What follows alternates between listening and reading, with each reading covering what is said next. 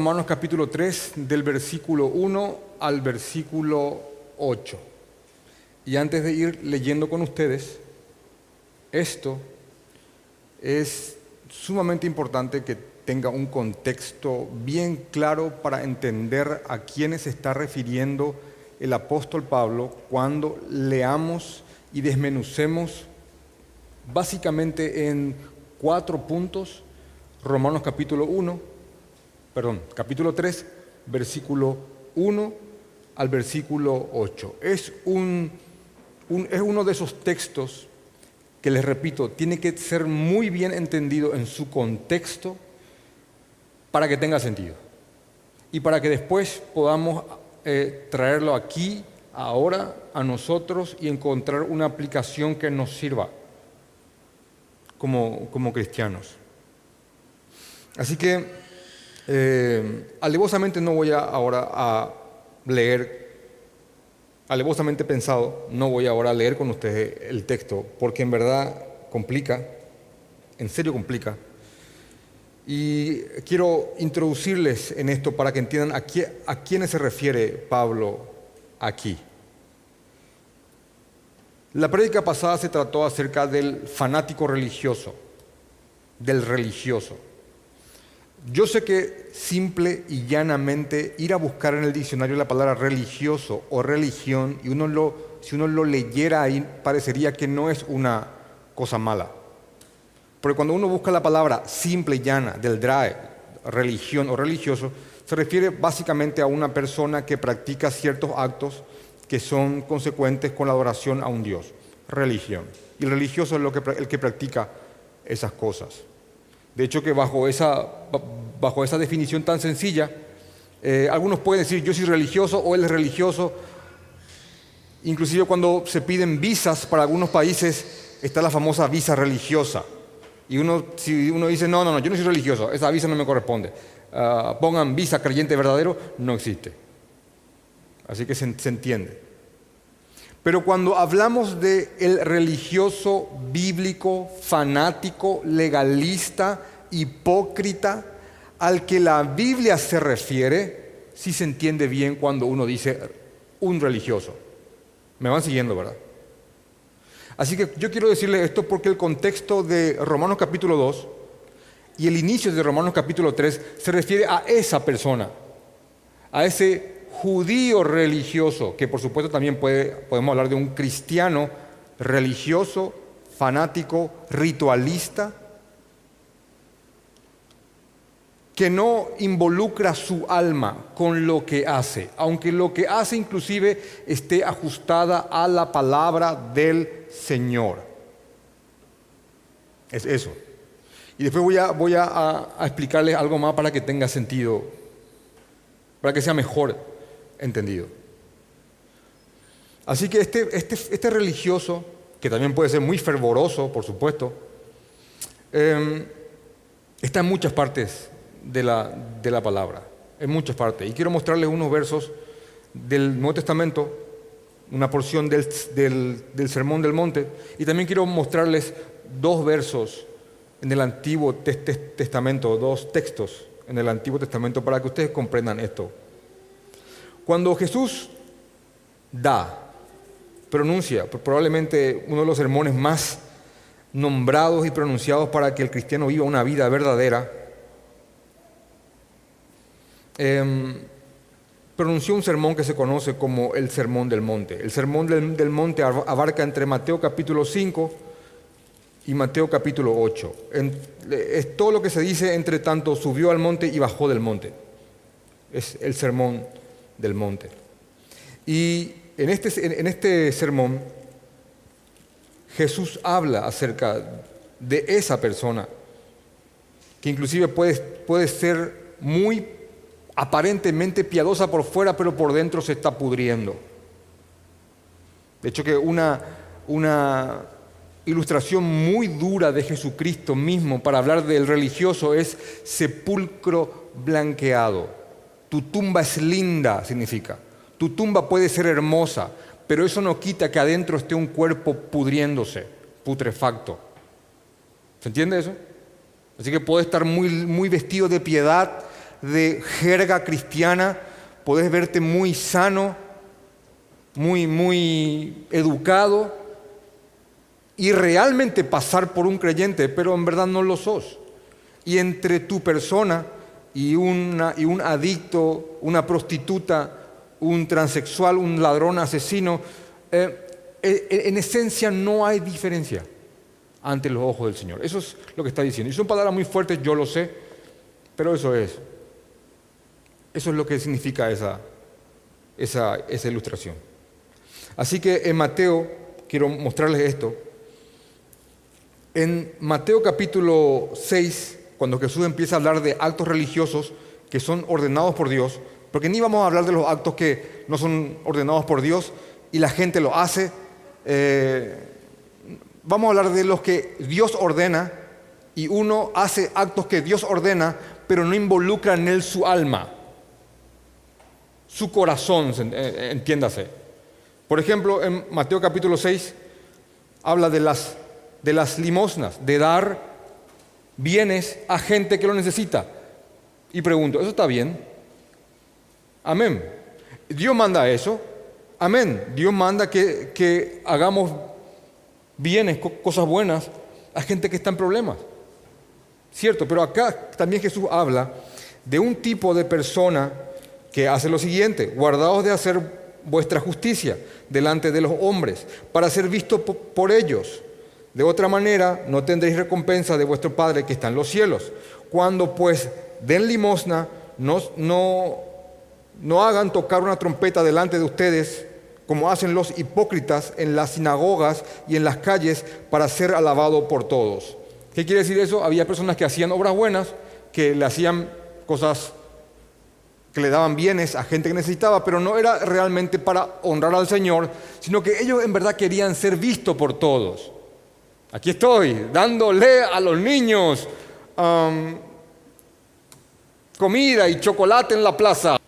No, no, no le importa el, en verdad que Dios diga bien, sino que, que todo el mundo haga, qué buen tipo.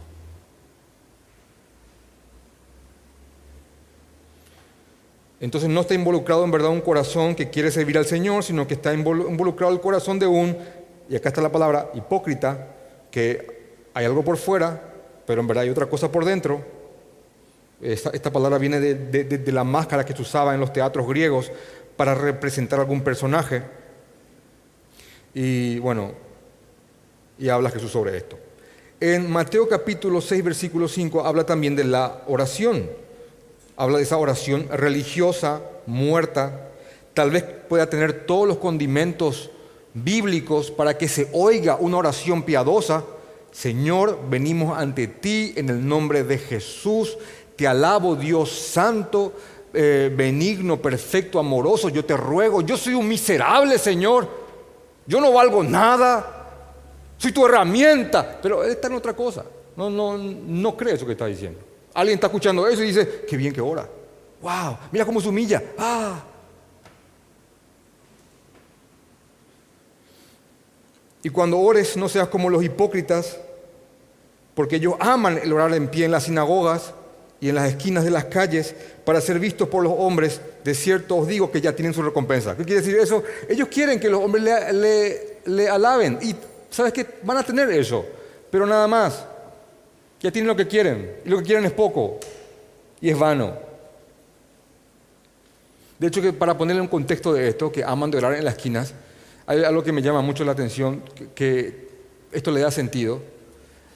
Para que entiendan Romanos capítulo 3, es que los judíos en, los, tiempos del Señor habían inclusive establecido horas y horarios para que se ore.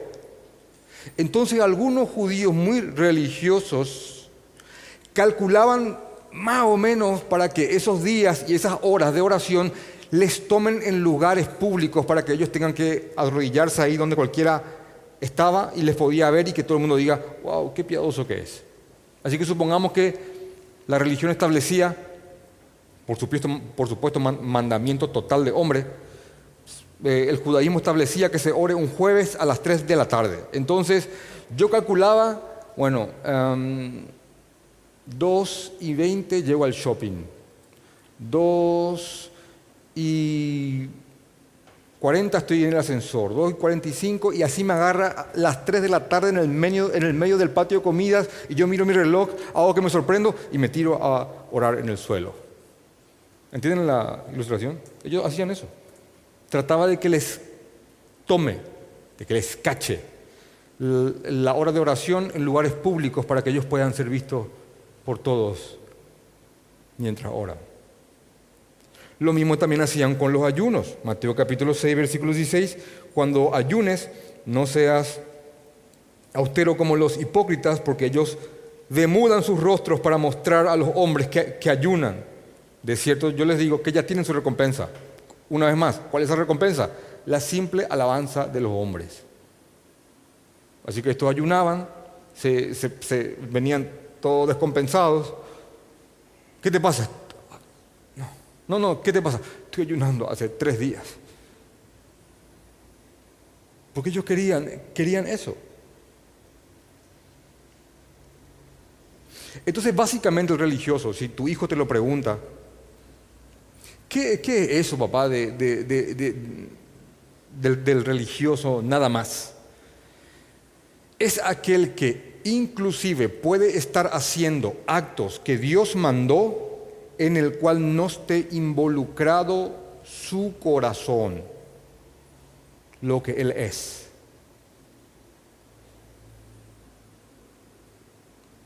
Inclusive Jesús mismo citando a un profeta dijo, este pueblo de labios me honra, pero sus corazones están lejos de mí. Mejor explicado imposible. Así que estos cantaban alabanzas, pero no estaban sus corazones en esas alabanzas. ¿Dónde está eso? Está en Mateo capítulo 15, del 7 al 9. Este pueblo de labios me honra, mas sus corazones no están lejos de mí. Así que alguien puede hacer eso con una ofrenda a un necesitado, uno puede hacer eso con una ofrenda para la obra del Señor, uno puede hacer eso con la oración, con el ayuno, con lo que sea.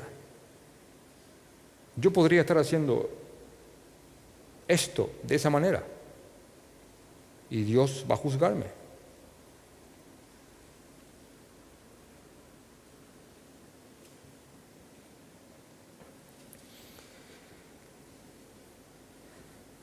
Hay un libro para mí terrible en cuanto a, esto, que está en Amós, un texto que está en, el libro del profeta Amós, um, versículo, capítulo 5, versículo 21.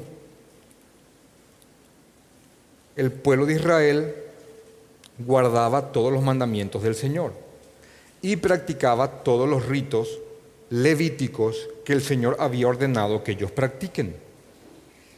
Pero ellos aún cumpliendo toda la forma, toda la solemnidad y el formalismo de todos los actos, eran personas perversas que en verdad no tenían al Señor en sus corazones. Entonces Dios, Jehová, les dice a ellos, a través del profeta Amós, lo siguiente.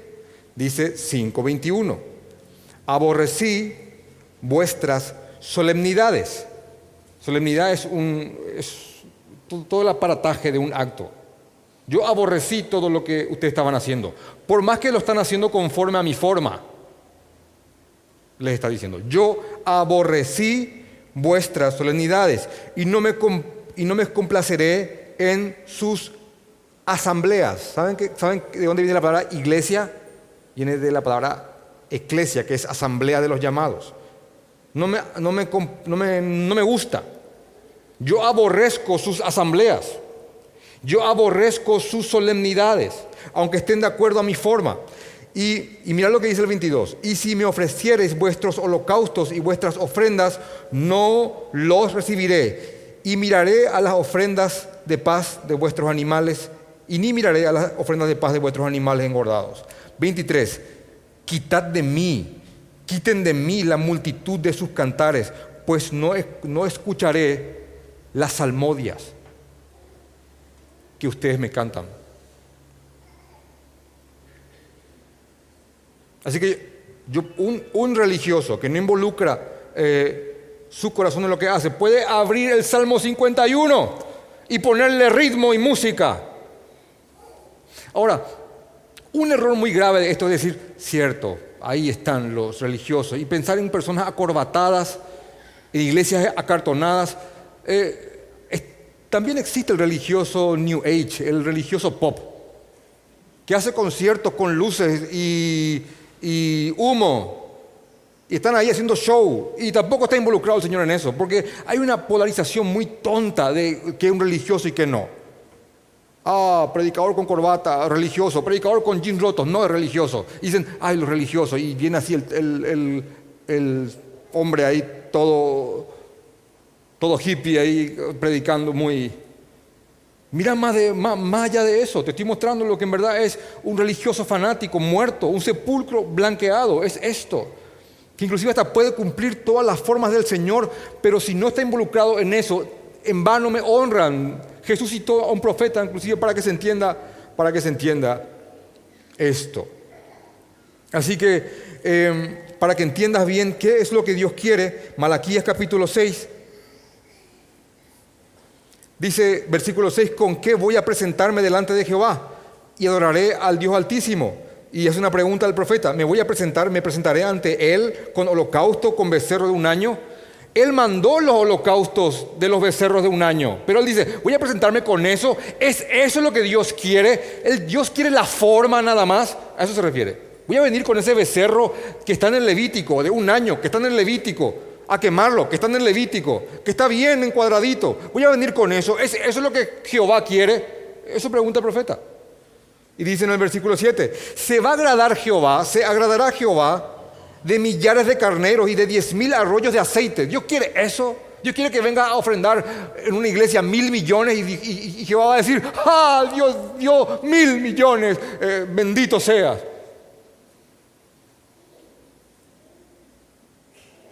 Inclusive va al extremo y dice, daré mi primogénito por mi rebelión, el fruto de mis entrañas por el pecado de mi alma. Así que ya, ya se va el profeta, ya como que hasta ese extremo te lleva. ¿Es eso lo que Jehová quiere? Y pone, oh hombre,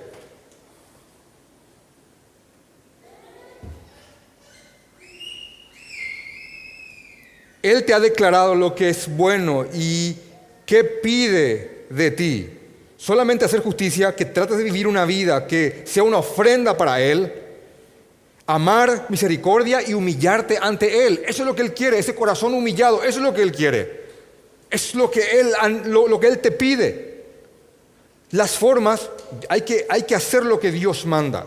Y hay que orar como Dios manda. Y hay que adorar como Dios manda. Y hay que guardar el día del Señor como Dios manda. Y hay que hay que hacer las cosas como Dios manda, pero hacer las cosas como Dios manda no son suficientes. ¿Se entiende lo que estoy diciendo? No es suficiente. Si no está tu ser entero derramado en eso. Así que eso es el religioso. Y ahí yo abro una pregunta. ¿Puede un creyente verdadero, ahora vamos a hablar del creyente verdadero, del creyente verdadero, del creyente verdadero, ¿puede un creyente verdadero hacer actos religiosos como un religioso? Y yo le pregunto a usted eso, ¿puede? Sí puede.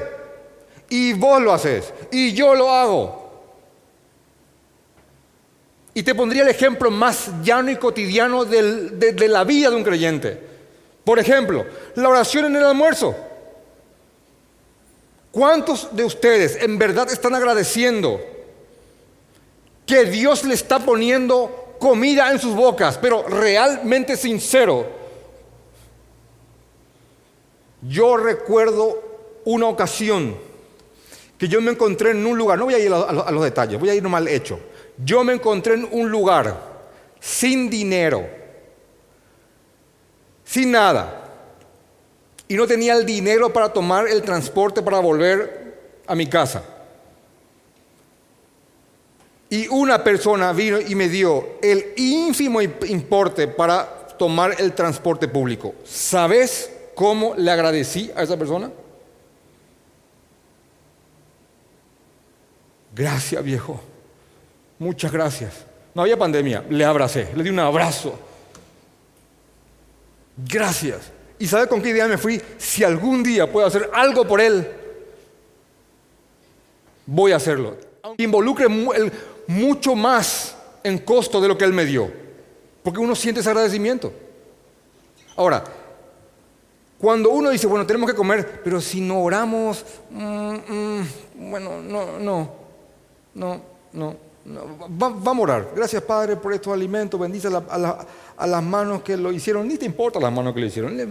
Y alguno para sonar más, más, más piedoso dice, y los niños de África, porque van por África, van por acá, por allá. Y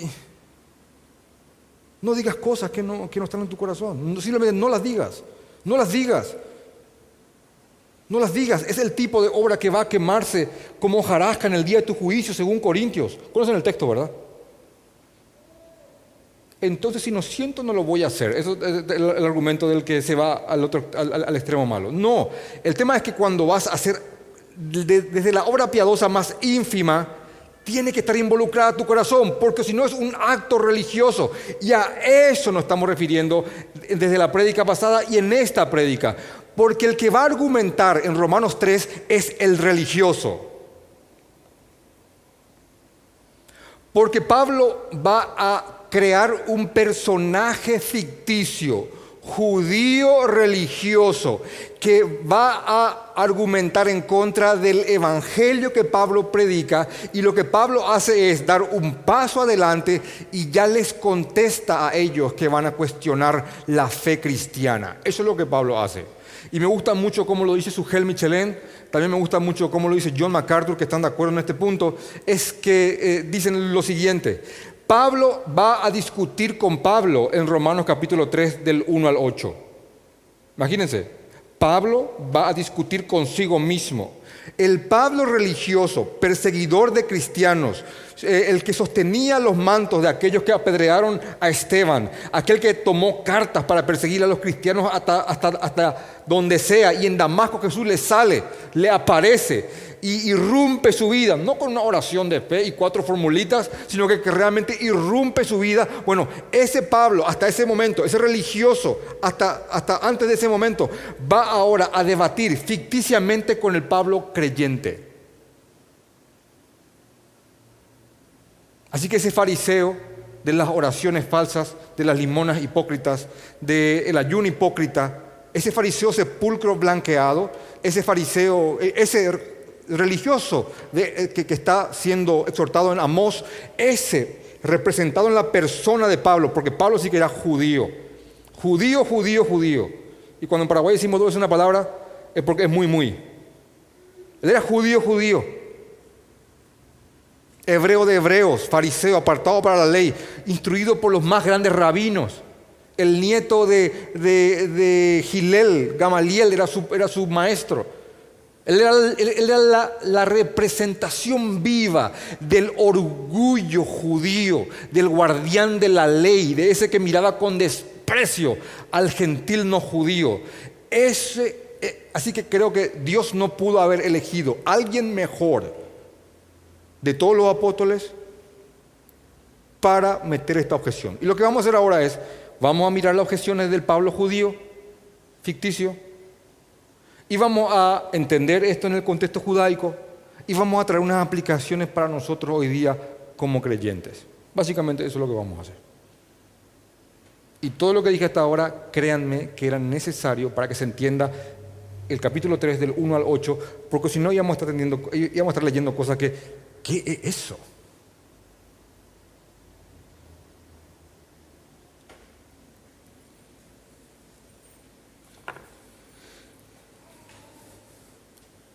Así que, en resumen, solamente para cerrar una pequeña idea en, esto, hermano creyente, que amas a Jesucristo, en cada cosa que hagas para el Señor tiene que estar involucrado tu, corazón. En cada cosa. Ya sea directamente al Señor o indirectamente a Él. Como indirectamente a Él, cosas que hago por otros que tienen como fin glorificar a mi Señor. Qué hermoso escuchar cuando nuestras esposas nos dicen, yo te amo, mi amor. Yo cumplí 10 años de casados el 4 de diciembre, hace dos días. Y estoy felizmente casado con, la mujer de mi vida. Y bueno, eh, aproveché también, como casi todos los días hago, para declararle mi amor. Imagínense que yo le, que yo le estoy diciendo acá con mi teléfono, ¿sabe que yo te amo? Estoy ahí mirando otra cosa. No lo digas así. No lo digas así.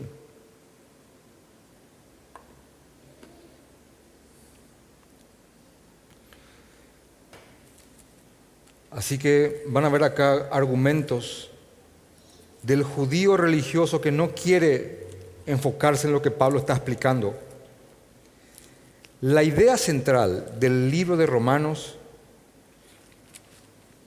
es lo siguiente.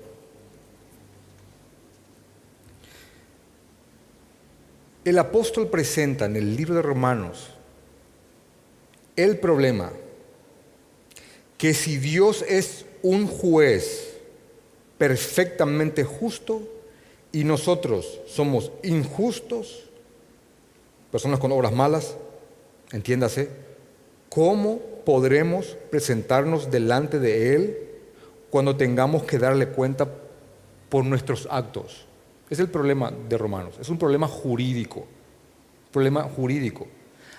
Habla de un Dios juez, habla de un humano criminal, habla de un juicio y dice, cómo el hombre en su transgresión, en su maldad, siendo injusto, va a presentarse al final de su vida ante un Dios juez justo.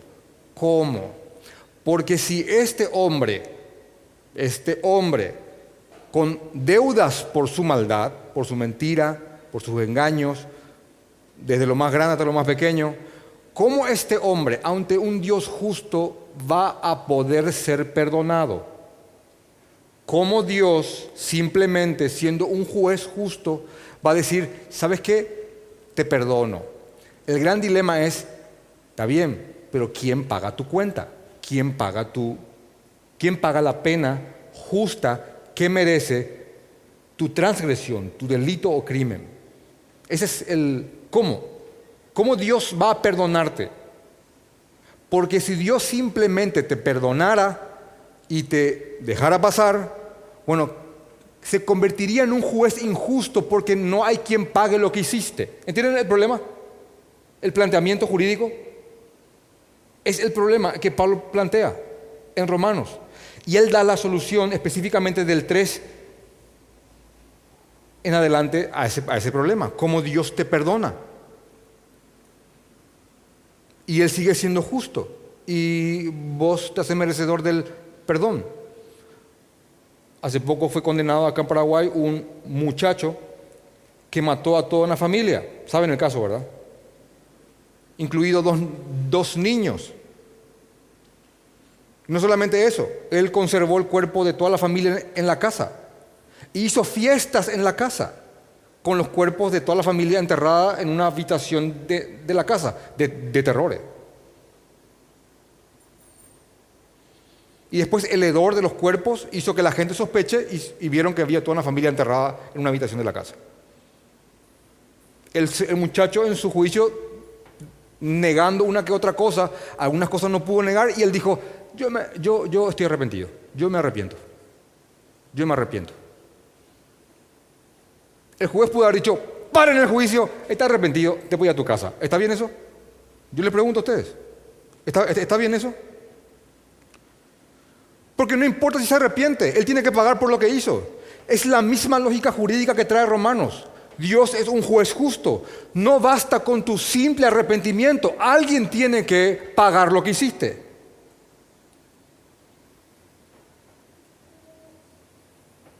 Es el dilema jurídico que plantea Pablo en Romanos.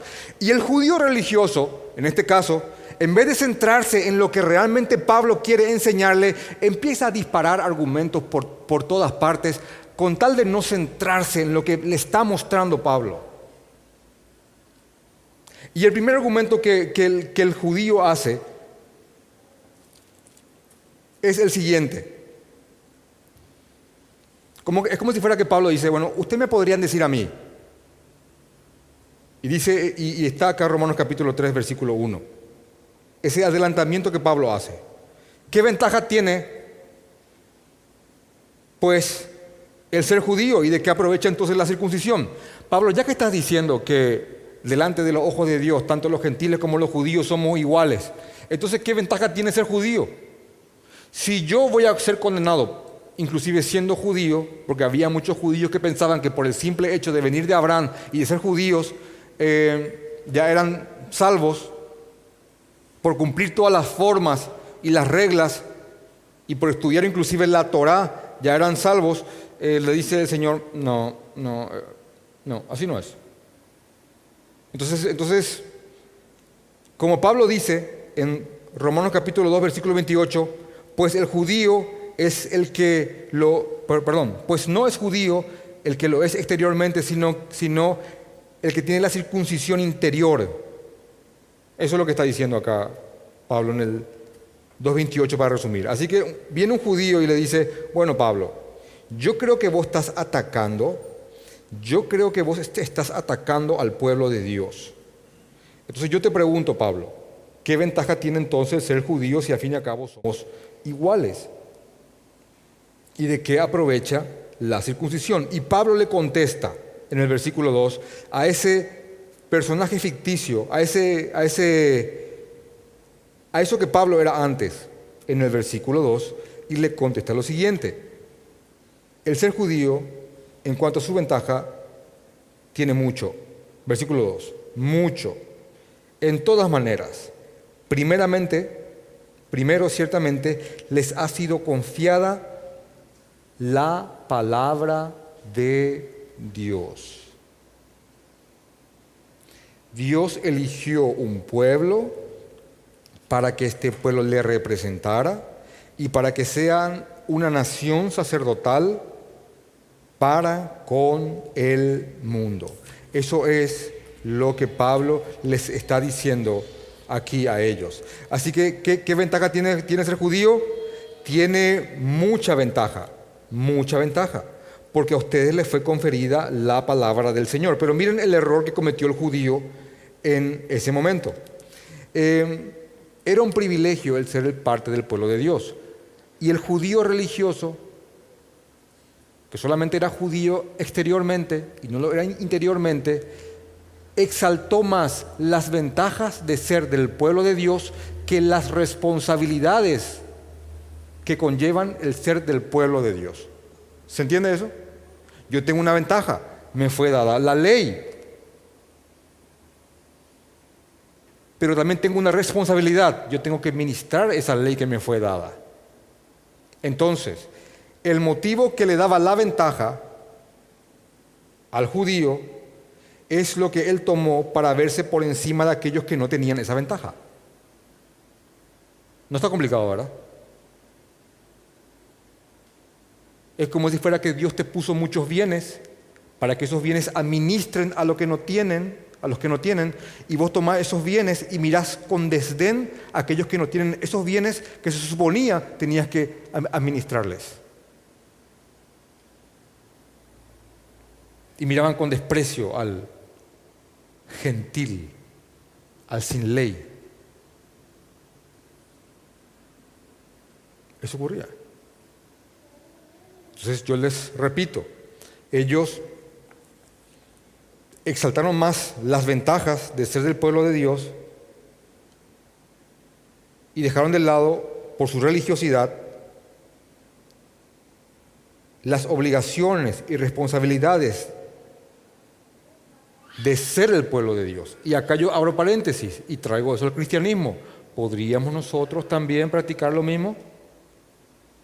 Y les.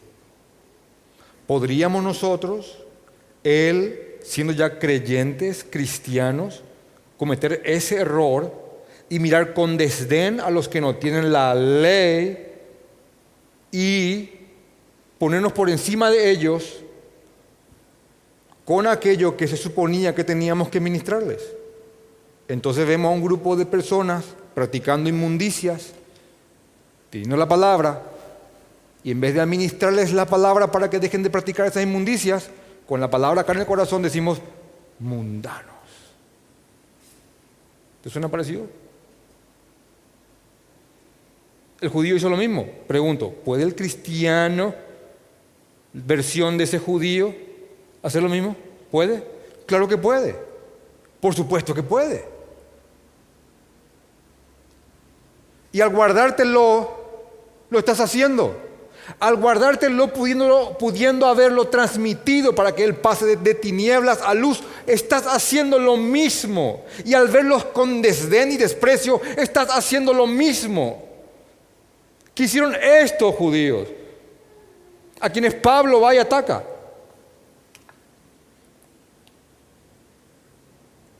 Y estos judíos, repito, en vez de concentrarse en lo que Pablo les está explicando, que como un pecador, ya sea judío o gentil, va a presentarse delante de un Dios justo, porque el resumen de todo el capítulo 3 prácticamente se centra en cuanto a la condenación en el, versículo 9 que vamos a estudiar el próximo domingo. Eh, básicamente esto, ¿qué pues? Entonces, como sea, más o menos. ¿Qué pues? ¿Somos nosotros mejores que ellos? Pablo escribe como judío. En ninguna manera, pues ya hemos acusado a judíos y a gentiles y todos están bajo pecado. Tanto judíos como gentiles tienen que arrepentirse delante del Señor. Judíos no somos mejores que ellos. De hecho que hay un grado más de condenación en nosotros que en los no judíos porque a nosotros nos fue dada la ley y sabiendo mucho hemos negado al Señor.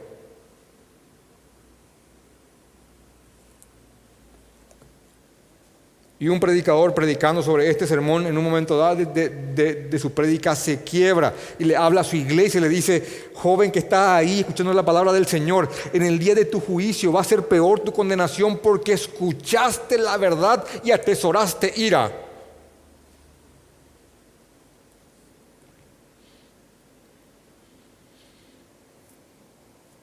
Así que Pablo les dice a esos, que, a esos judíos religiosos, como él lo fue alguna vez, eh, claro que hay ventajas por ser judío. Tenemos la palabra del Señor y esa palabra tiene, es, es una gran ventaja, es un privilegio, pero también conlleva una responsabilidad, le contesta él a sus paisanos.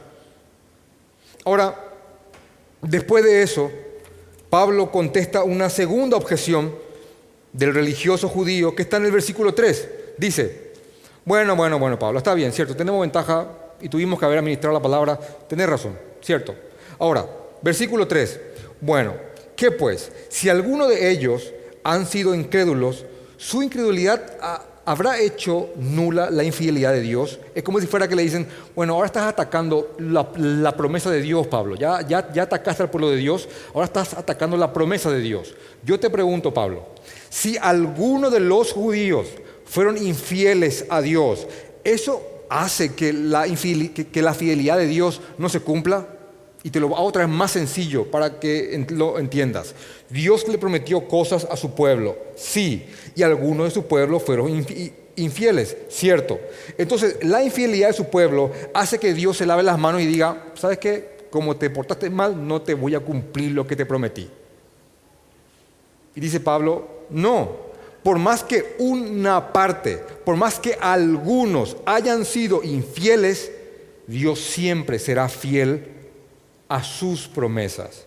Y cuando hablamos de que los judíos le negaron a Jesús, conocen esa frase, ¿verdad? Se habla en verdad de una parte del judaísmo, porque no todos los judíos negaron a Jesucristo. De hecho que los apóstoles eran todos judíos. Todos los conversos que ves en los primeros capítulos del libro de Hechos, prácticamente hasta Hechos capítulo 12, son todos judíos. La negación del judaísmo en cuanto a Jesucristo fue una negación en parte. Por eso dice aquí, eh, pues si algunos, no todos, pues si alguno de ellos han sido incrédulos, su incredulidad habrá hecho nula la fidelidad de Dios. Y dice Pablo, ah, de ninguna manera. Más bien sea Dios veraz y todo hombre mentiroso, como está escrito, y acá hay algo impresionante porque Pablo va a citar el Salmo 51, versículo 4, que es lo que David escribió después de confesar su pecado. David pecó terriblemente, Y él escribe un salmo, que es el Salmo 51, que es un salmo de penitencia. Es el salmo que está siendo cantado por un pecador que ha entendido que ha pecado contra Jehová. Jehová, Dios mío, contra ti, solo contra ti he pecado. Y él dice lo siguiente, para que seas justificado en tu palabra, para que tu palabra sea tomada veraz, sea cierta, para que seas justificado en, en tus palabras y venga, y, perdón, y venzas cuando fuera justificado. Hay el lenguaje más sencillo que se entiende mejor esto, pero David dice lo siguiente, que tu palabra es verdad y que cualquiera que te juzgue pierda cuando no encuentre grieta en tu persona, mi Dios.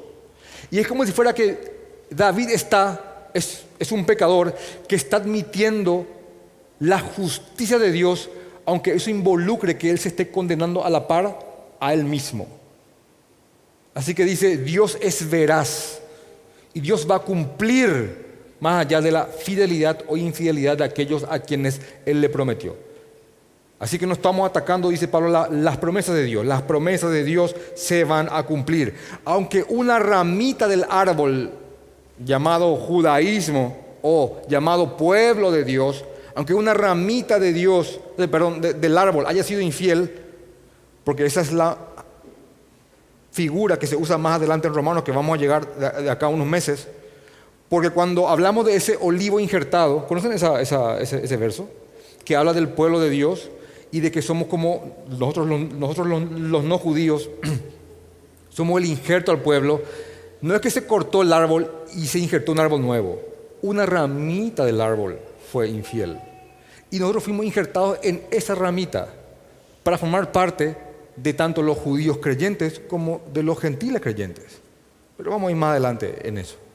Porque la negación de los judíos a Jesucristo ha sido solo en parte y ha sido solamente por parte de algunos. Así que Pablo dice, mira, no estamos invalidando el, no estamos invalidando la promesa de Dios a su pueblo Israel al predicar nuestro evangelio. Dios va a cumplir sus promesas al pueblo de Dios, pero a un pueblo compuesto tanto por judíos como por gentiles, siendo un solo Israel. Después de eso, hay una quinta, bueno, en el versículo 5 hay una tercera objeción, y quiero acá inclusive contestarle a ustedes algo con el que se van a topar. Entonces dice el judío, bueno, fuimos incrédulos, y como fuimos incrédulos, y fuimos rebeldes y fuimos mentirosos y retuvimos la verdad. Bueno, ¿acaso, acaso, y miren por favor, inclusive la, perdón por la palabra, pero creo que aplica, la estupidez argumentativa de la cual se defiende Pablo en este verso. Y yo te recomiendo que si te estás durmiendo inclusive ahora, acá te despiertes un ratito. Acá un ratito, después seguí, pero acá un ratito despertate. Acá dice en el versículo 5. Bueno, bueno, bueno, bueno.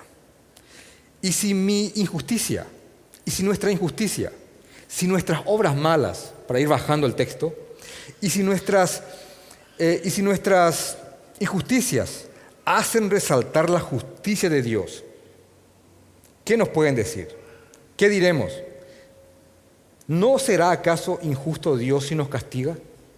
Dice, si mi obra mala hizo que la justicia de Dios se resalte, ¿por qué me va a castigar si yo le, hago un, yo le hice un favor a Dios con mis obras malas para que Él quede bien? ¿Entienden eso?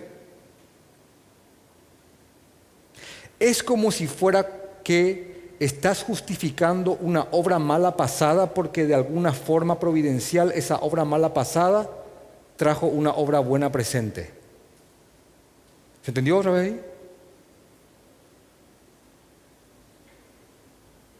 Entonces el judío dice, bueno, hicimos cosas malas, pero lo malo que hicimos hizo que Dios sea glorificado al enmendar lo malo que hicimos. Entonces, ¿por qué Dios va a, a acusarnos si al fin y al cabo hicimos que Dios quede bien? ¿Verdad que una estupidez? Perdón, pero ¿verdad que una estupidez? Y si algunos tienen un lenguaje contemporáneo, está más claro ahí. Pero acá dice, te repito, Pero si por mi mentira, inclusive dice, dice el 7, perdón, eh, voy al 5 otra vez. Y si mi injusticia hace resaltar la justicia de Dios, ¿qué diremos? ¿Será injusto Dios que da castigo? Y yo hablo como un hombre, así que hablo en términos humanos. Y dice Pablo, en ninguna manera. De otro modo, ¿cómo juzgaría Dios al mundo? Entonces el judío dice, bueno, yo soy judío, yo, yo me diste la ley y yo no te representé bien. Pero eso hizo que los gentiles entren. entonces, al fin y al cabo, no te, no te está glorificando el Señor. Entonces, ¿por qué me vas a castigar? Y le dice Pablo, bueno, si tus obras malas producen cosas buenas y por eso no hay que castigarte, entonces ¿cómo se le va a castigar también al gentil si también las obras malas de los gentiles podrían traer cosas buenas? Yo le pregunto, ¿tienen la apologética pura, presuposicional, espesa que este tipo está usando acá? ¿El razonamiento para contestar la estupidez? Y acá esa, esa, pregunta que por ahí tenés en cuanto a la providencia de Dios y la soberanía de Dios y las obras malas que se hacen en torno a la soberanía de Dios, acá está, acá está respondida. Obras malas van a hacerse dentro de la soberanía de Dios. Y es más, esas obras malas pueden después producir obras buenas que hagan que Dios se glorifique, pero aún así vas a pagar por esas obras malas.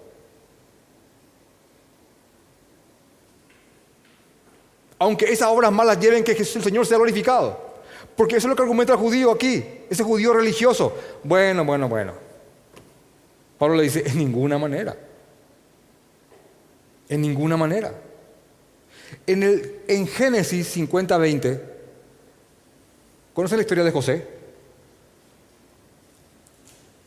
Jacob tenía varios hijos. Y los hermanos envidiaron a su hermano José porque tenía el grado de su padre. ¿Y saben cómo termina la historia? Película típica de Semana Santa. Vendieron a su hermano. Ahora, su hermano fue a Egipto como esclavo y se convirtió prácticamente en la autoridad después del faraón. ¿Siguen la historia? ¿Conocen, verdad? Y fue un hombre que manejó muchos bienes. Y en un tiempo de hambruna, donde, donde, donde no había para comer y la gente se moría, Israel va a Egipto y consigue el alimento que necesita porque ahí estaba José. Pero José fue vendido por sus hermanos, pecaminosamente. Dirían entonces los, once hermanos, bueno, ahora que pensamos, qué bueno que le vendimos, porque si no le vendíamos, ¿entienden el punto, verdad? Si no le vendíamos, él no vendría acá a Egipto. Y si no vendría acá a Egipto, no sería el segundo después del faraón. Y si no era el segundo después del faraón, iba a venir esta hambruna y nos íbamos a morir todos. Así que chicos, bien, bien por la vendida. Eh, bien, bien. Entonces dice en Génesis 50, 20, 50, 20, y márquenlo para que entiendan esta, este misterio de la providencia. Ustedes pensaron mal en contra mía, pero Dios lo encaminó a bien pero eso, y esto añado yo, eso no justifica que ustedes hayan pensado mal. Eso es lo que le contesta Pablo a estos judíos.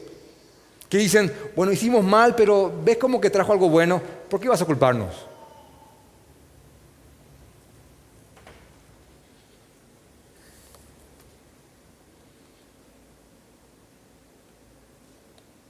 Yo estoy consciente que en este momento podría estar haciéndole una ensalada cerebral a, alguno aquí presente.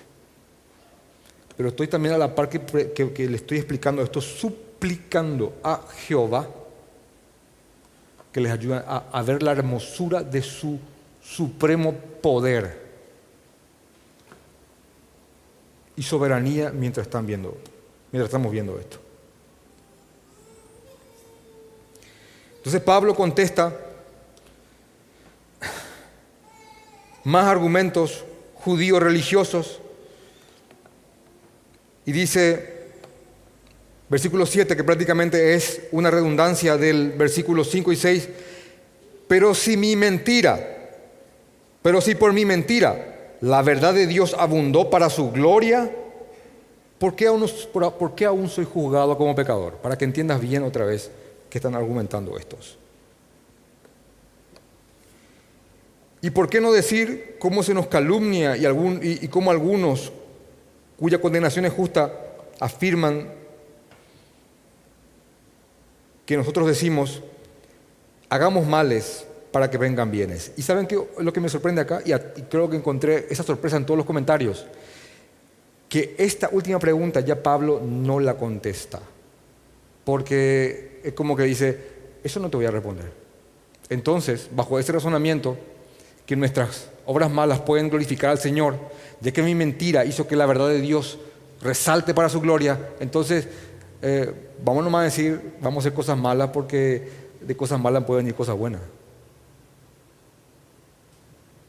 Y es como si fuera que te, mira y te hace, bah, ya, basta. ¿Pueden venir, hermanos? ¿Pueden venir cosas buenas de sus obras malas? Sí pueden. Sí pueden. Pero jamás justifiques tus obras malas porque después de ellas vinieron cosas buenas. Jamás. Y jamás oses pensar. El pensamiento de cuya condenación es justa de aquellos que piensan eso. Entonces vamos a hacer cosas malas porque de ellas pueden venir bienes. Ahora, el punto aquí es el siguiente, que este religioso al cual Pablo está poniendo en ficción acá, es alguien que está disparando y preguntando cualquier cosa con tal de no centrarse en el punto principal del discurso de Pablo. Estamos condenados y como un Dios justo, un juez justo, va a seguir siendo justo si nos perdona sin que paguemos lo que hicimos. ¿Cómo? ¿Cómo? Entonces, en vez de ir a ese punto, que es lo que Pablo quiere explicarles, él dice, bueno, pero ese judío, ah, y esto, y mi horas malas, da la vuelta, da la vuelta. Y te vas a encontrar con mucha gente así, que vos estás queriendo explicar el Evangelio, pero él se te va acá, se te va allá, se te va ahí, eh, eh, eso. Y no solamente eso, me gusta mucho lo que, lo que un pastor dijo porque me sentí muy identificado. Es como hablar con ciertas personas a quienes les estás exponiendo el Evangelio, pero te está mirando la persona mientras le estás explicando y argumentando su pregunta, pero él en verdad no te escucha. Él simplemente está esperando que te calles para dar su próxima pregunta tonta. Y, está ahí ya mientras hablas, él está craneando qué va, a preguntarte, o cómo va a preguntarte, o qué, o qué grietas va a buscarte, pero no te está escuchando. Y vos le decís, escúchame, te estoy escuchando, no te está escuchando.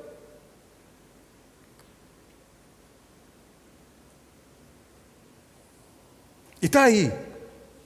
Y entonces vuelve a explicar a Jesucristo y él sale, ¿y los dinosaurios?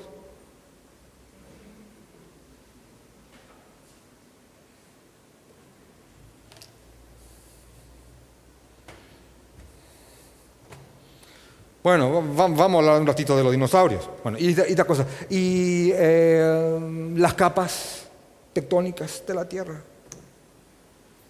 Bueno, y. Ah,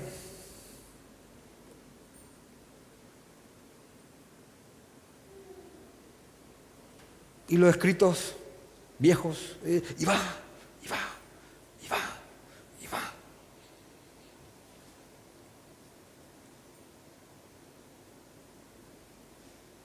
Es a ese al que Pablo te está representando aquí. Y lo que yo quisiera, hermanos, que no, que no vayan es diciendo, ah, es ese judío. No, también hay una versión de, de ese judío en el cristianismo. De ese que se siente orgulloso por ser de una denominación o iglesia. De aquel que va a lo periférico sin ir a lo central. Eso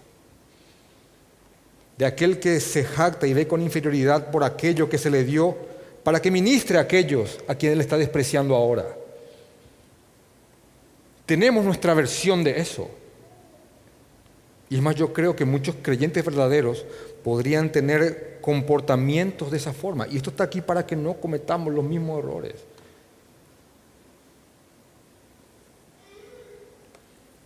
Porque el punto central de el libro de Romanos es lo siguiente que vamos a estudiar, creo que los tres, porque a partir de acá, después de esto, nos empezamos a zambullir en el Evangelio de una manera brutal, hermanos, brutal. A partir de ahora, a partir de acá, esto es evangelio puro y denso hasta que se nos destape la cabeza. Pero el punto principal es el siguiente. El planteamiento jurídico es cómo un juez justo ante un criminal va a perdonarlo sin que el criminal haya pagado. Entonces la solución que da Dios mismo y usa a Pablo como un instrumento para transmitir esa solución es un sustituto de tu culpa para que tu, arrepentimiento sea recibido. Eso es lo que plantea Romanos.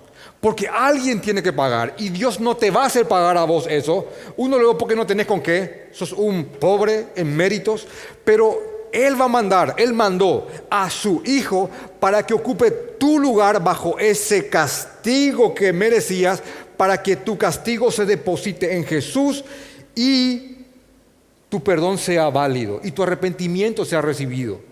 Es como si fuera que en este, de, este juicio que le, estoy, que le estoy hablando, y hago un caso ficticio insuficiente, pero algo, te va, algo de luz te va a dar. Este que mató a esa familia está ahí en su juicio, están todas las pruebas, acá está el video, todo dan testimonio, y él dice, bueno, eh, y no estamos en Asunción, vamos a suponer que estamos en Texas, pena de muerte, inyección letal, y está ahí la, la la camilla con la, inyección letal o la silla para la silla eléctrica está ahí, o la guillotina, como quieras llamarle, o la cruz.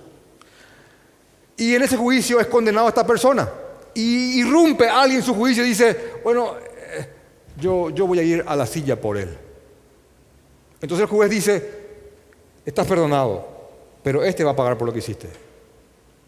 Cuando estás viendo la cruz, estás viendo eso.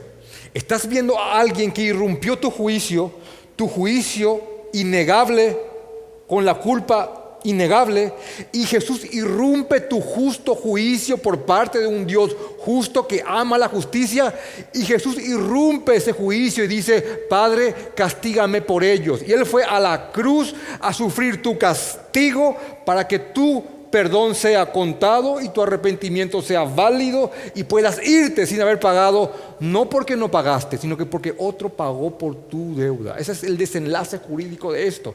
Y ese es el evangelio que predicamos. Y cuando decimos Jesús murió por mis pecados, es esa la idea que estamos encerrando. Es un, es una, es un desenlace jurídico.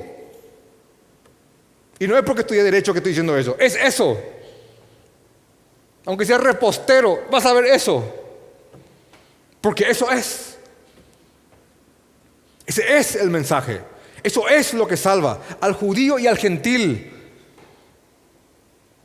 al religioso moral y al que está ya en el lugar más profundo del pecado. Es ese mensaje el que salva. No un plan maravilloso para tu vida, no un venía Jesús para que se arreglen todos tus problemas y se vaya el demonio de, de la deuda. No, no, nada de eso. Todo lo que te, venga como bendición después de eso se llama añadidura, que puede estar o puede no estar, pero el punto es ese. Eso es lo central. Y aquel que ha sido tocado por el Espíritu Santo y se le ha cambiado ese corazón de piedra por uno de carne, no va por la rama, sino que va directamente a eso. Ahí estoy viendo lo que Él me quiere decir y eso es, y yo me rindo a eso. Es lo que nos pasó a cada uno de nosotros. Así que cuando veas un pseudo intelectual con falsa ciencia, argumentando de aquí para allá, haciendo un esboce de, que él es muy intelectual y muy preguntón, lo único que está haciendo con esas muchas preguntas que no se centran en lo que en verdad, importa, la responsabilidad del hombre ante un Dios justo, está eh, eh, dando vueltas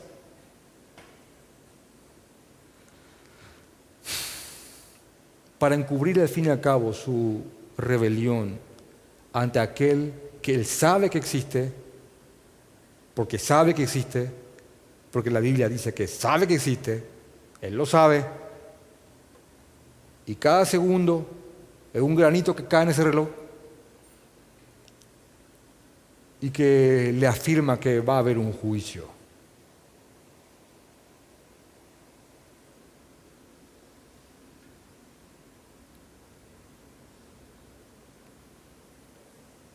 Así que esta, esta porción es tanto para ellos como para nosotros. para hacer expandir el reino del Señor. Amén. Vamos a orar.